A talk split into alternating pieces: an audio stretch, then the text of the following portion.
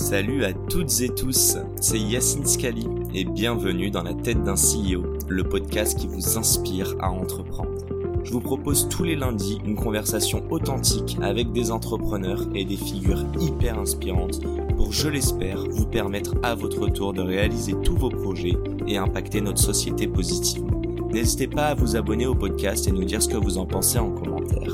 Sans plus attendre, je vous souhaite un excellent épisode. Salut à tous, c'est Yacine, bienvenue dans ce nouvel épisode de Dans la tête d'un CEO. Euh, on parle souvent de start-up, on parle souvent de levée de fonds, mais aujourd'hui je suis très content de recevoir quelqu'un qui connaît très bien les CEO et qui n'est pas forcément à la tête d'une start-up. Je parle de AdScale et évidemment je suis avec son CEO. Comment vas-tu Stéphane? Mais écoute, ça va super. Merci Yacine. Ça va, c'était une bonne intro ou ça représente un peu bien, Ouais, c'est très juste. C'est très juste. bon ben voilà, souvent je pose la question même si j'ai déjà un petit peu spoilé. Mais euh, de quoi on va parler pendant cette prochaine heure? Écoute, on va parler un peu de, un peu de la boîte, un peu de moi et, euh, et des, des, questions que tu as préparées pour me cuisiner quoi. Comme je t'ai dit, aucune question n'est préparée, mais passons. Eh ben, je vais te poser ma première question, euh, qui n'est pas préparée, mais que tout le monde, tous mes invités y ont le droit. Est-ce que tu peux te présenter en fait succinctement, que les gens euh, te mettent un petit peu dans le paysage entrepreneurial? Bien sûr. Euh, donc moi c'est Stéphane, 35 ans. Je suis né, j'ai grandi à Auxerre jusqu'à l'âge de 18 ans. J'ai fait une école de commerce à Paris. J'ai monté une première boîte qui s'appelle Casual Campus, qui s'appelle maintenant Casual C. Euh, pour des euh, raisons euh, de propriété intellectuelle. Longue, sombre histoire. Et, dont on va parler dont on va probablement parler. donc après cette boîte, j'ai bossé six ans chez Criteo et un an chez Inato, une, une start-up dans l'univers médical. Et à la suite de ça, j'ai monté AdScale en rencontrant les fondateurs de Spendesk, une aventure géniale et c'était pas prévu de monter AdScale. et c'est grâce à cette belle rencontre que ça s'est fait. J'ai presque envie de te dire que c'est les meilleures, euh, les meilleures boîtes qui sont pas prévues. C'est les, les, meilleurs accidents entrepreneuriaux, si on peut appeler ça comme ça. Mais euh, écoute, hyper clair, tu nous as teasé. Avant de parler de ta première boîte, juste savoir, euh, tu nous as dit au CERF, tu as fait quoi en fait comme, comme étude très rapidement, mais pour comprendre comment tu as atterri déjà dans cet écosystème entrepreneurial qui plus est startup? Ouais, carrément. en plus, ouais, c'est intéressant parce que pour moi, c'est vraiment une expérience ou un moment de vie qui est hyper fondateur. Euh, donc j'ai fait mes, études primaires, secondaires euh, là-bas. Et dès le lycée, j'ai eu l'occasion euh, d'entreprendre à petite échelle en étant président de la radio de mon lycée. Et donc en étant sur, sur deux, trois projets. Alors à l'époque, évidemment, c'était c'était euh, des, petits budgets, des, des, équipes de gens bénévoles qui travaillaient euh, sur, ces sujets. Mais, mais mine de rien, ça m'avait quand même donné, je pense, un peu le goût de l'entrepreneuriat. Euh, et, donc, et donc, ouais, donc Auxerre a été, est toujours d'ailleurs une partie importante de moi. J'ai été conseiller municipal là-bas pendant six ans. Ouais, exactement. T'as rencontré Giroud ou pas? Et j'ai, écoute, tu vas peut-être être jaloux, j'ai fait mieux que ça, je l'ai interviewé. Ah J'ai interviewé Guiraud. On, arrête ce podcast tout de suite. Le mec a fait de la radio, il a interviewé une star du foot. D'accord, ok. Je marche sur tes pas là, Stéphane, je sais pas si tu t'en rends compte. Euh, raconte-moi, euh, enfin là c'est ma curiosité personnelle, mais... Euh, tu savoir un peu sur Giroud? Bon, pas forcément Giroud, paix à son âme, et on, boit de la cristalline tous les jours en pensant à lui, mais plus sérieusement, tu me parles d'entrepreneuriat, et pourtant tu parles de radio directement. Qu'est-ce qui t'a animé à l'époque? Est-ce que tu es tombé dedans comme Obélix est tombé dans la potion magique? Comment ça se passe? Ouais, alors ça c'était pareil, c'était une, une, rencontre avec un prof du lycée la radio du lycée existait déjà et euh, la personne qui s'en occupait euh, partait euh, après son bac faire ses études et personne ne, l'avait reprise. tout ça, c'était des étudiants hein, qui bossaient Ouais, c'était des lycéens, absolument. C'était des lycéens. On avait la chance d'être dans un lycée public, mais relativement bourgeois de centre-ville. Et donc, dans ce lycée, il y avait une dizaine de clubs. Euh, et donc il y avait une radio, il y avait deux journaux dans le lycée, il y avait un, club photo, un club mode. Enfin, les, études, les, lycéens étaient euh, démesurément impliqués euh, dans la vie de leur lycée. Et donc il y avait cette radio qui était là, qui avait mhm. été laissée à l'abandon pendant un an. Et ayant vu ça, j'ai proposé à ce prof que je connaissais pas de reprendre la radio il m'a fait faire un mini business plan d'ailleurs, que j'ai pris évidemment très au sérieux. Et donc, je lui ai présenté ce business plan. Il m'a dit Ok, on relance la radio. Attends, mais business plan, ça veut dire que vous aviez un budget ou vous aviez quoi Il y avait une recherche de retour sur investissement? Alors, il n'y avait pas de retour sur investissement, mais on avait un budget qui était assez conséquent, je crois. On avait un budget de près de 10 000 euros pour l'année parce qu'il fallait racheter du matériel, euh, il fallait, euh, il fallait euh, rééquiper un petit peu le studio. On avait un vrai studio hein, avec le bouton on air, etc. Donc, on avait vraiment de l'équipement. Donc, je me sens tellement mal. Il est où mon bouton on air là Ouais, mais c'est très bien, c'est très bien comme ça. moi, j'aménage mon studio. C'est un, studio nomade et je l'aménage chez tous mes invités. Donc, ah, il est top. Il est top. donc, donc voilà voilà en gros comment c'est passé. Et c'était en fait, en réalité, c'était un peu une reprise d'activité. C'était euh, comme quand tu reprends une entreprise. Opportuniste. Ouais, c'était comme quand tu reprends une entreprise. Il y avait quelque chose d'existant, du matériel. Il y avait d'ailleurs des gens hein, qui, étaient, qui étaient prêts et disponibles pour euh, continuer à travailler dessus. Il manquait juste euh, une personne pour relancer un peu la machine et, et remettre ça sur la table. Chose que tu as faite. On va pas passer le podcast dessus, mais est-ce que en regardant dans le rétro, tu es capable de me dire, euh, bah, tu vois, avant mes 18 ans, quand j'ai fait ça, c'était ça l'entrepreneuriat pour moi, et c'est ça qui m'a mené, peut-être sans t'en rendre compte, hein, mais à tes prochaines activités, déjà de salarié, puis d'entrepreneur. Ouais, c'est possible. Il y a eu ça. On avait, euh, on avait aussi euh, créé. Alors ça, c'était c'est moins, on va dire, glorieux, mais on, avait créé des, soirées avec, euh, avec des amis du lycée qui avaient bien marché aussi. Donc, euh, je pense que toutes ces petites expériences-là, mises bout à bout, avaient vraiment suscité euh, chez moi l'envie de faire des choses. et, et d'ailleurs, c'était pas forcément des choses qui étaient, qui étaient forcément démesurément ambitieuses, mais c'était toujours des choses avec le, le très commun, c'était avec des gens que j'aimais beaucoup. Euh, que je respectais euh, et que, que, j'admirais parfois, euh, et surtout des amis. Et, ça, ça a rendu pour le coup les expériences vraiment magiques. Et enfin, je suis désolé parce que je, je, sais de quoi on va parler par la suite. Bon, on peut spoiler un petit peu à scale, mais vous accompagnez des CEO. L'entrepreneuriat, pour toi, c'est vraiment, même si je te spoil pas, mais je te reposerai la question à la fin de l'interview, mais tu me parles d'humain en fait. Et même au final, tu parles de radio, in fine, c'est même pas toi qui, entre guillemets, comme moi, hein, crée le contenu, mais qui permet aux gens de, donner une voix, enfin qui donne une voix pardon aux gens et permet de créer le contenu. Euh, pourquoi l'entrepreneuriat c'était vraiment focus humain à ce moment-là? Est-ce que c'était carrément décorrélé de l'argent pour toi? Alors c'était complètement décorrélé de l'argent évidemment. Euh, à cette époque-là, euh, ça n'avait pas beaucoup de sens. C'était des projets où on imaginait, on travaillait pas forcément avec des logiques de de rentabilité, il y avait beaucoup de subventions, donc il fallait être à l'équilibre, mais il n'y avait pas une recherche de profit. Euh, mais une recherche de perf quand même. Il y avait une de, contrôle des coûts quoi. Il y avait une recherche de contrôle des coûts, il y avait surtout une recherche de qualité en réalité.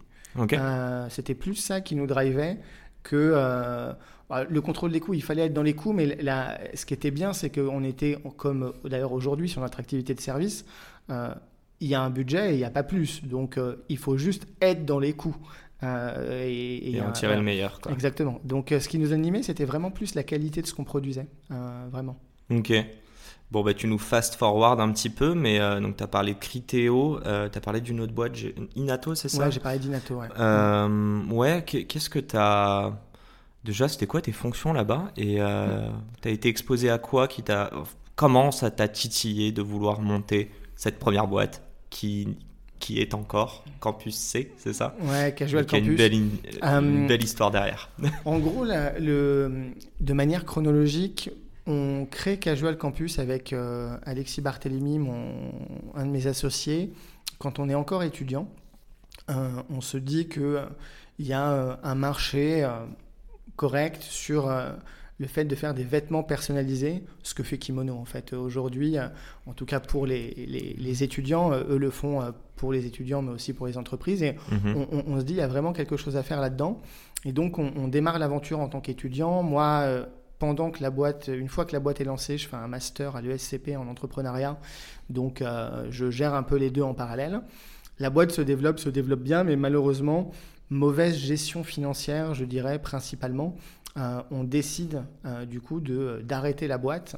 Euh, et surprise ou pas, on a pas mal de personnes qui sont intéressées pour la reprendre. Euh, Attends, quand, tu dis mauvaise gestion, il y a deux choses hein, avant qu'on rentre dans, dans ce sujet-là précis.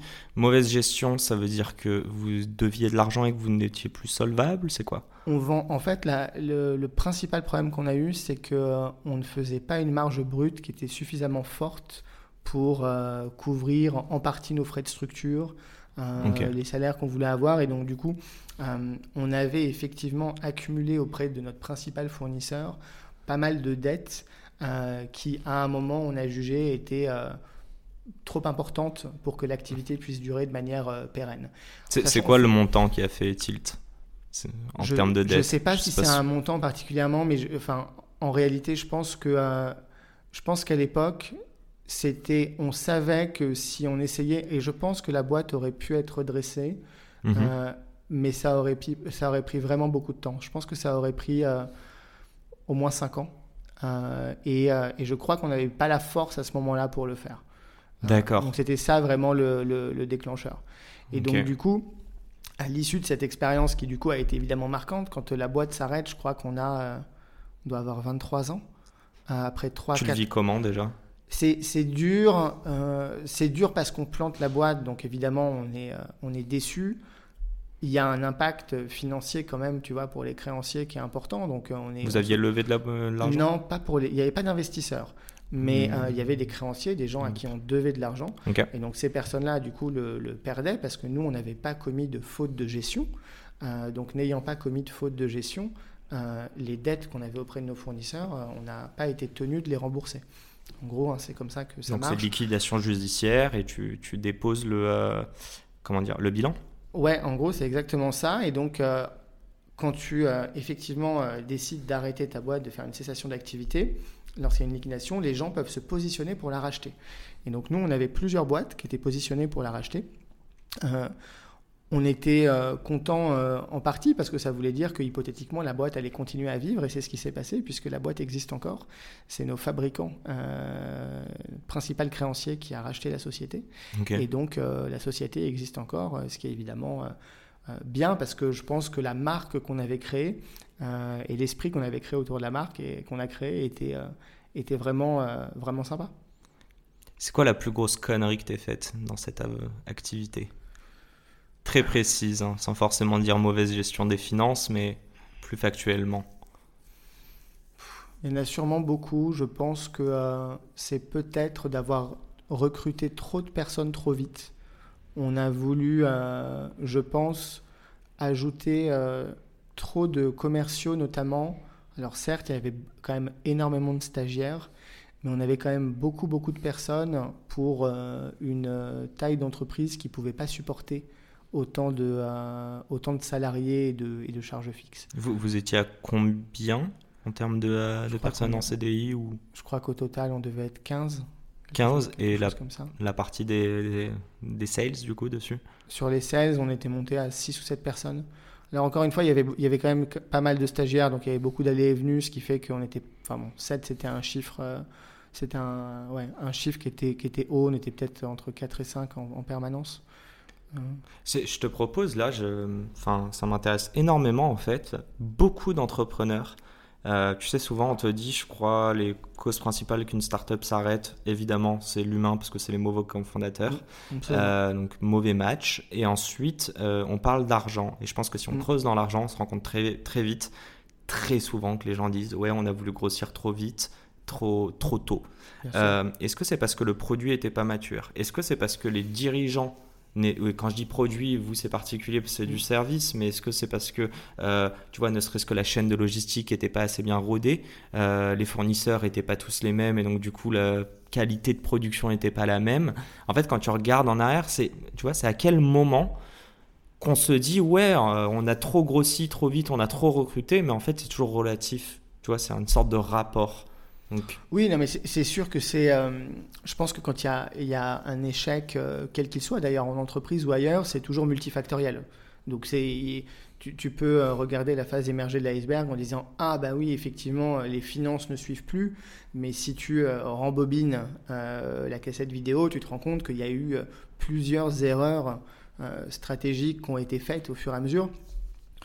Je, peut-être, je pourrais peut-être en citer quelques-unes. Je me rappelle peut-être pas de, de, la liste exhaustive, mais je pense pas que les, le sujet des fabricants était, et, de, de, la chaîne logistique était, a été plutôt bien traité, je pense, à l'époque, parce qu'on avait démarré avec un approvisionnement en Chine qui était un peu moins onéreux, mais qui était extrêmement long et donc très dur à gérer en termes de, euh, de supply chain, de prévision des ventes, etc.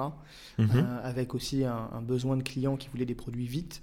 Donc du coup, on s'était rapproché, on, avait une, on travaillait avec une usine en Turquie euh, qui était effectivement plus chère, mais pas démesurément plus chère, et qui, pour le coup, arrivait à servir les, les, clients très rapidement et avec une qualité qui était exceptionnelle. Donc, donc je ne pense pas que sur la partie production, il y a eu probablement euh, beaucoup d'erreurs de fait. Peut-être que l'une des erreurs de fait, ça a été, euh, on avait deux modèles. On avait un modèle où euh, on, a, on, fabriquait à la demande et un modèle où on avait du stock. Et à partir de ce stock, on, on répondait. Customisé Ouais, on customisait. Et, je pense qu'on avait probablement trop poussé sur ce premier modèle de on a du stock et qu'on aurait dû faire plus à la demande, de la prise de commande. Asphalt-like. Ouais, pour lancer ensuite je pense, enfin, il est certain d'ailleurs que si on avait fait uniquement ça, je pense qu'il n'y aurait pas eu de problème, euh, ou qu'en tout cas, euh, la boîte aurait moins grossi, mais euh, elle aurait été rentable facilement chaque année. Peut-être. Peut-être peut un problème de modèle économique, je dirais. Et puis, une inadéquation aussi, quand même. Hein, si, entre la, je pense que le plus gros problème qu'il y avait, c'était une inadéquation entre la qualité du produit et son prix de vente.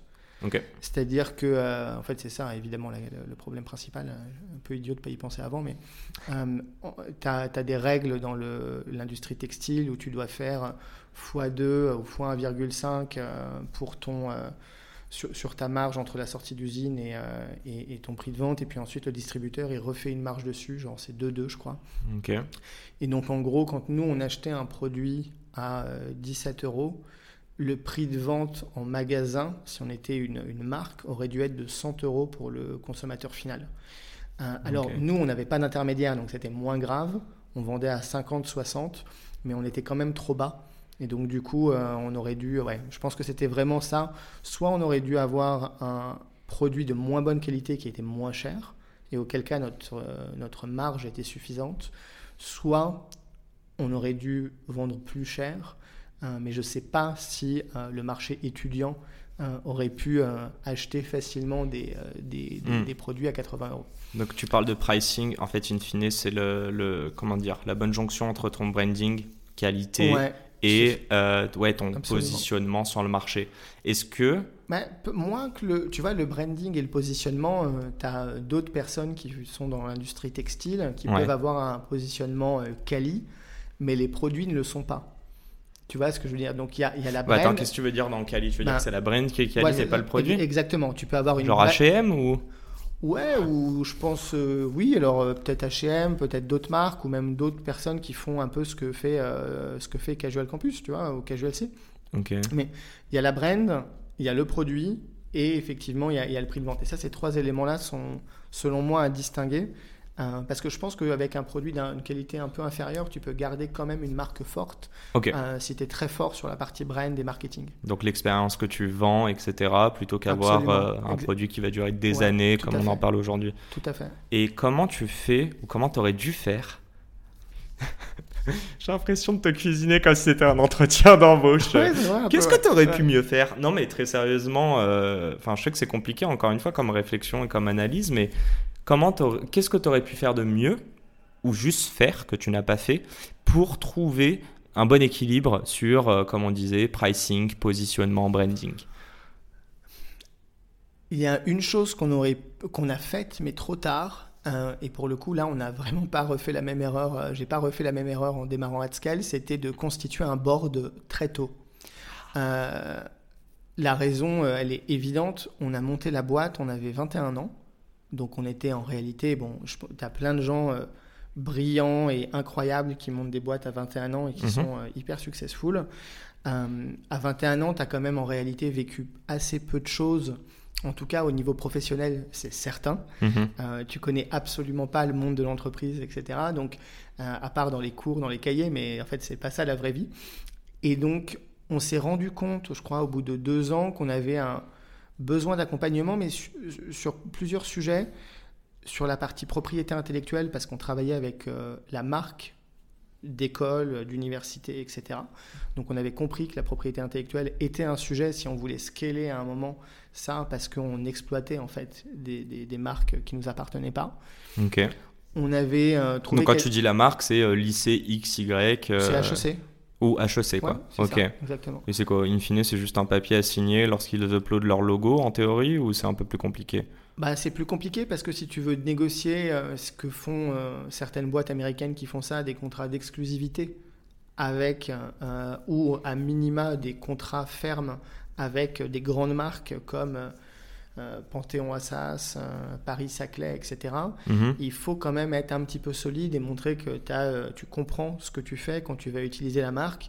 Et donc, on s'était rapproché d'une avocate spécialisée en propriété intellectuelle mais euh, du coup, cette constitution du board est arrivée un peu tard. Et donc, on n'a pas pu vraiment exploiter le board et le leverager comme on le voulait. Euh, et si, euh, tu parles de propriété intellectuelle, c'est que vous avez eu des. et que vous avez commencé à contacter cette avocate, c'est suite à des incidents à ce niveau-là Non, pas du tout. C'était vraiment proactif. on, savait que si on tirait le trait pour la boîte, mhm. on, on, serait en fait des exploitants de marques.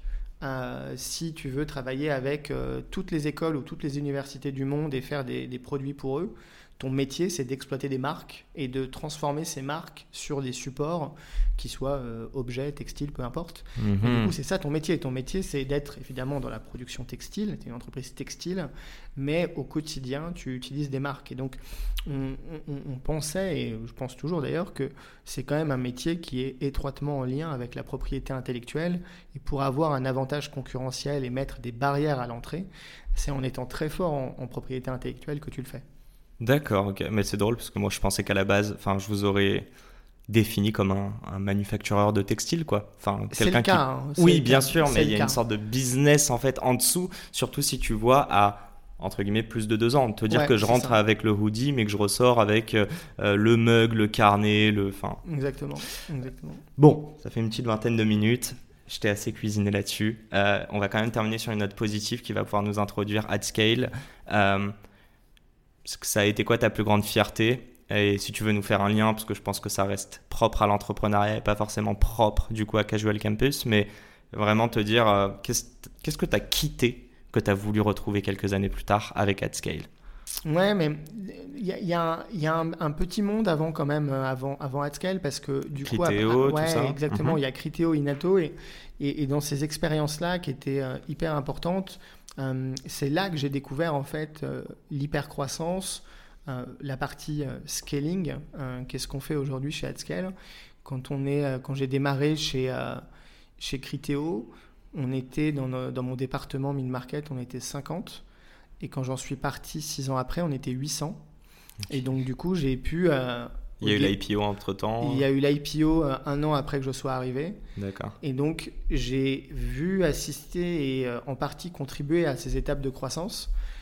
Et ça, c'était vraiment incroyable parce que euh, ça, c'était vraiment les années, je pense franchement, les peut-être les plus belles années de ma vie professionnellement, en ce sens que on était très jeunes, on était tous copains, on avait 23-24 ans, on était très ambitieux euh, il y avait euh, des jobs qui s'ouvraient tout le temps dans, les, dans, nos, euh, dans nos équipes. il y avait des possibilités d'évolution permanentes. Mhm. Donc on était très gourmands, parfois un peu trop insistants sur ces possibilités d'évolution. Mais on s'est quand même retrouvé avec ce groupe d'amis six ans après à être dans des super fonctions et finalement sur en tout cas une région qui était l'Europe à être quasiment tous autour de la table à la fin, six ans après. Et donc euh, ça, c'était vraiment euh, une expérience qui était euh, assez unique, fascinante, parce que la boîte était très bienveillante, la croissance était géniale, et, et on a, c'est là un peu qu'on a tout appris en réalité. Hein. Moi, je me souviens mon, ma première semaine chez, chez Criteo, quand j'ouvre le, le, soft pour piloter en gros la performance commerciale, je, vois qu'en fait, la, seule chose qui est regardée et comment ton plan de commissionnement est fait, c'est la marge que tu génères. Alors que moi, j'avais toujours pensé en chiffre d'affaires jusqu'à présent. Mhm. Et donc là, tout d'un coup, je me dis, ah bah ouais, ok, c'est comme ça qu'on pilote une boîte. Euh, c'est euh, à partir de la marge chiffre d'affaires, c'est un peu de la poudre aux yeux en réalité. donc j'ai appris en partie ça chez, chez Criteo. Et puis après, chez Inato, c'est propre à Criteo, à leur business, tu dirais ou c'est euh, Ouais, Criteo était très, très, très, très focalisé sur la marge. Donc ils n'ont pas un taux de repeat euh, très fort? Si, ils ont un. Bah, alors, Parce que parfois, j'ai l'impression que tu dois peut-être, euh, tu vois, négliger ta marge au tout début. Comme vous l'avez fait vous, tu vois, quand tu parlais de ton fournisseur en Turquie, te dire je fournis un petit peu plus rapidement avec un peu moins de bénéfices, mais dans l'optique de les garder à plus long terme. Ouais. Alors, je, je pense que Criteo avait un produit qui était tellement supérieur sur le marché, euh, et qu'il est peut-être encore d'ailleurs aujourd'hui, mais vraiment à l'époque, il y avait, je crois, 4 ou 5 concurrents. Mhm. Quand on faisait des, euh, ce qu'on appelait des head-to-head, c'est-à-dire quand on mettait toutes les solutions en concurrence, je crois que le taux de succès de Criteo euh, était de plus de 90%. C'était rarissime, mais rarissime qu'on perde face à quelqu'un. Donc quand tu as une position tellement dominante sur un marché où tout le monde sait ouvertement, et il n'y a même pas de sujet, que tu as la meilleure solution. En fait, le sujet de euh, c'est l'optimisation, du, premium, etc. Ces choses-là, euh, il, est plus trop sur la table. Hein. C'est quand les marchés sont un peu euh, crowded ou quand ou quand il y a une peut-être une volonté d'acquisition énorme, très forte, que tu es obligé de faire ça. Mais là, l'acquisition se faisait vraiment avec une facilité qu'on pourrait presque appeler, qu'on pourrait presque décrire comme déconcertante. Ok. Et tu, euh, enfin, là, on a fait une petite aparté, mais tu parlais de croissance. J'ai un peu deux questions dedans. Tu parles déjà de personnes qui ont 20-25 euh, ans, concrètement, et qui doivent se retrouver à devoir scaler une boîte. Évidemment, c'est facile de regarder en arrière en se disant, OK, Criteo, c'est ça aujourd'hui, mais à l'époque vous étiez beaucoup moins et qu'il n'y avait pas eu d'IPO, il y a toujours de l'incertitude. Ma première question est simple. Est-ce qu'on peut se préparer à de l'hypercroissance? Non pas de la croissance normale, de l'hypercroissance. Et la deuxième question, c'est c'est quoi une bonne croissance? Parce que euh, je sais plus si tu as utilisé ce terme-là ou en tout cas tu as, as associé quelque chose de positif à la croissance que vous avez eue chez Criteo. Comment tu définirais une bonne croissance et comment tu peux te préparer à cette bonne croissance? Vous avez deux heures. Euh, comment on peut se préparer à la croissance? Je crois que euh, c'est un conseil qui est souvent galvaudé, mais je crois que la capacité à s'entourer est primordiale. Moi, je l'ai vu sur de nombreux sujets. Là, on, je le vois par exemple avec le board qu'on a constitué pour AdScale.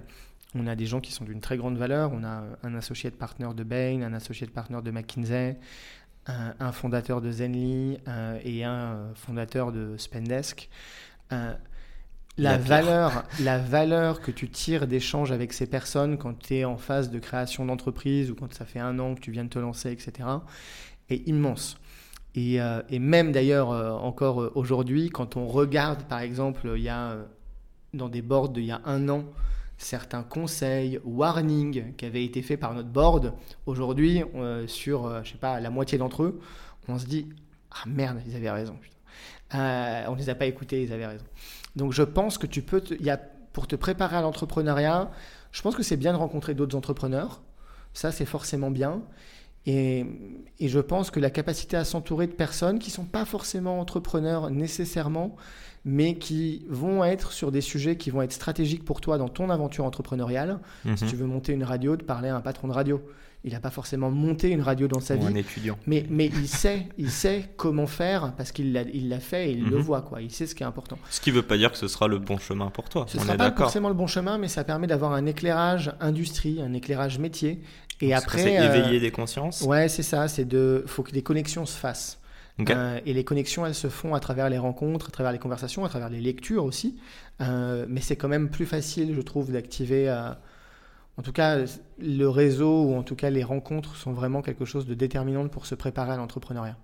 Et c'est quoi, le, très, très clair En plus, j'allais rebondir dessus, mais après, j'allais perdre la deuxième partie de ma question. Donc, je te la repose. Mais c'est quoi une bonne croissance? Ouais, euh, c'est sympa de la reposer parce que je l'avais complètement oublié. Écoute, une bonne croissance, euh, je pense que, il y a, je ne sais pas s'il y a de, bonnes ou de mauvaises réponses, mais en tout cas, il y a une réponse qui me semble peut-être plus juste que les autres. C'est déjà une croissance avec laquelle les fondateurs sont à l'aise. Ok. Parce que quand tu montes une boîte, euh, tu crées quelque chose pour toi, avec des gens, pour des gens et les gens viennent, ils achètent un, projet, une vision aussi des perspectives de croissance, mais il y a plein de gens qui veulent pas faire d'hypercroissance. Euh, il y a plein de gens qui rêvent, et probablement à raison, euh, de ce qu'on appelle un lifestyle business. Des gens qui disent, moi, tant que j'ai X euros par mois, euh, je m'en fiche qu'on soit 10, 50, 1000, 1 million, je ne, et même certaines personnes qui te diront, je ne veux surtout pas être à la tête d'une multinationale. Et tu, dirais la limite, c'est quoi là? C'est de l'argent ou c'est de l'humain? Ben, je sais pas. Euh, non, il y a, chacun, chacun a ses, euh, comment dire, ses, euh, ses, craintes ou tu vois, ou ses biais. Pour certains, ça va être de l'argent, pour d'autres, ça va être de l'humain. Mais, mais je pense vraiment fondamentalement que la bonne croissance, c'est celle avec laquelle déjà les entrepreneurs sont à l'aise. Mhm. Ça, c'est le plus important. Et ensuite, quand on parle de, de croissance, je c'est compliqué. Euh, J'ai pas de réponse à ça. Il y a plein de modèles de croissance qui sont bons. On a, on a beaucoup depuis euh, entre, 2000, euh, entre 2015 et 2020. On a énormément appuyé sur le champignon pour l'hypercroissance, peut-être même depuis 2010 et depuis 2020. Et là, euh, il y a un retour à la normale que je trouve très sain hein, mhm. sur le fait de dire attention, warning, spoiler alerte, une entreprise doit être profitable.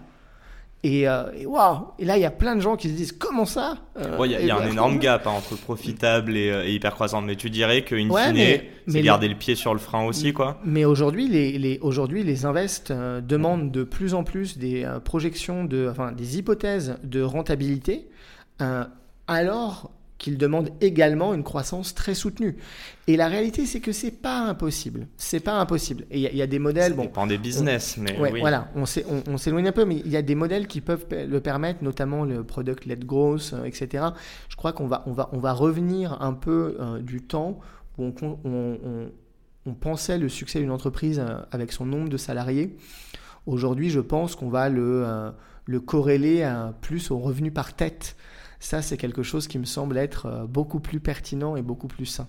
Ouais, c'est quelque chose qu'on regarde le EBITDA per employee euh, beaucoup en finance. Monde que j'ai quitté depuis bien longtemps. mais que tu n'as pas oublié.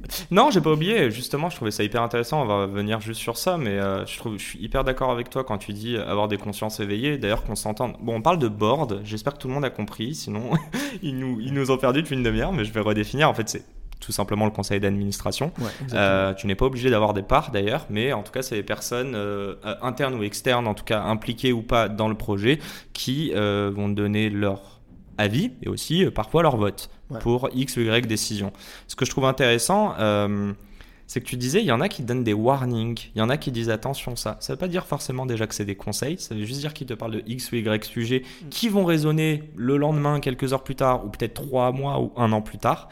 Ça, c'est intéressant. Euh, c'est pas eux non plus qui vont vous dire, faut aller, enfin, euh, tiens, contact X ou Y. Enfin, il y en a beaucoup qui pensent que c'est un carnet d'adresses et je pense que c'est assez différent. Et si on part sur la partie, en revanche, conseils, parce qu'ils sont de bons conseils, enfin, j'espère pour la plupart, euh, à vos boards. Est-ce que ça t'est déjà arrivé Déjà, est-ce que tous les conseils sont bons à prendre? Et est-ce que ça t'est déjà arrivé de comprendre réellement un conseil le jour où tu t'es chié? Parce qu'il y a des conseils un peu proactifs, tu sais, de mise en garde, mais c'est une fois que tu te chies, tu te dis Ah, en fait, ok, je comprends vraiment la valeur de ce conseil-là et qu'est-ce qu'il voulait dire par là? Ouais, tout à fait. Alors, il y a, y a, plein de points dans ce que tu as dit, mais pour euh, revenir dans un premier temps sur la partie board, ouais. Euh, nous, on a la chance d'avoir donc un, conseil d'administration qui est consultatif, c'est-à-dire que ces personnes-là pas, ne sont pas euh, investisseurs dans la boîte. Ils n'ont pas investi. À la grande différence des startups qui, elles, ont dans leur board leurs investisseurs. Les investisseurs sont dans plein de boards, énormément. Ils sont dans, ils sont dans une dizaine de boards. Et la réalité, c'est que leur niveau d'implication est très variable très très variable. Et pas forcément corrélé à leur euh, ticket d'ailleurs. Je parle absolument et je parle euh, fréquemment de ce sujet avec euh, certains de mes clients. Et nombreux sont ceux qui disent que la valeur apportée par certains board members est faible, voire parfois nulle. Nous, on a la chance d'avoir des, un conseil d'administration qu'on a choisi. On a vraiment, on, on a réfléchi, on s'est posé, on a dit de quel profil on a besoin. On est allé contacter ces personnes, on leur a proposé ce siège au conseil d'administration. Et donc, du coup, on a une dynamique en board qui est, qui est, assez, qui est assez incroyable parce que certains se connaissent d'avant. Donc, il y a une relation existante qui aide un, petit peu à créer du lien. C'est des mhm. gens qui sont extrêmement compétents dans leur domaine, vraiment. Et donc, du coup, la, les différents conseils qui sont donnés, euh, déjà, il y a une implication qui est euh, vraiment très élevée. Et, euh, et les conseils une qui implication, sont donnés. Tu dis? Ouais, une implication qui est vraiment énorme de leur part. Avant le board, pendant le board, après le board. Et effectivement, les conseils qu'ils donnent sont l'immense majorité du temps très pertinents.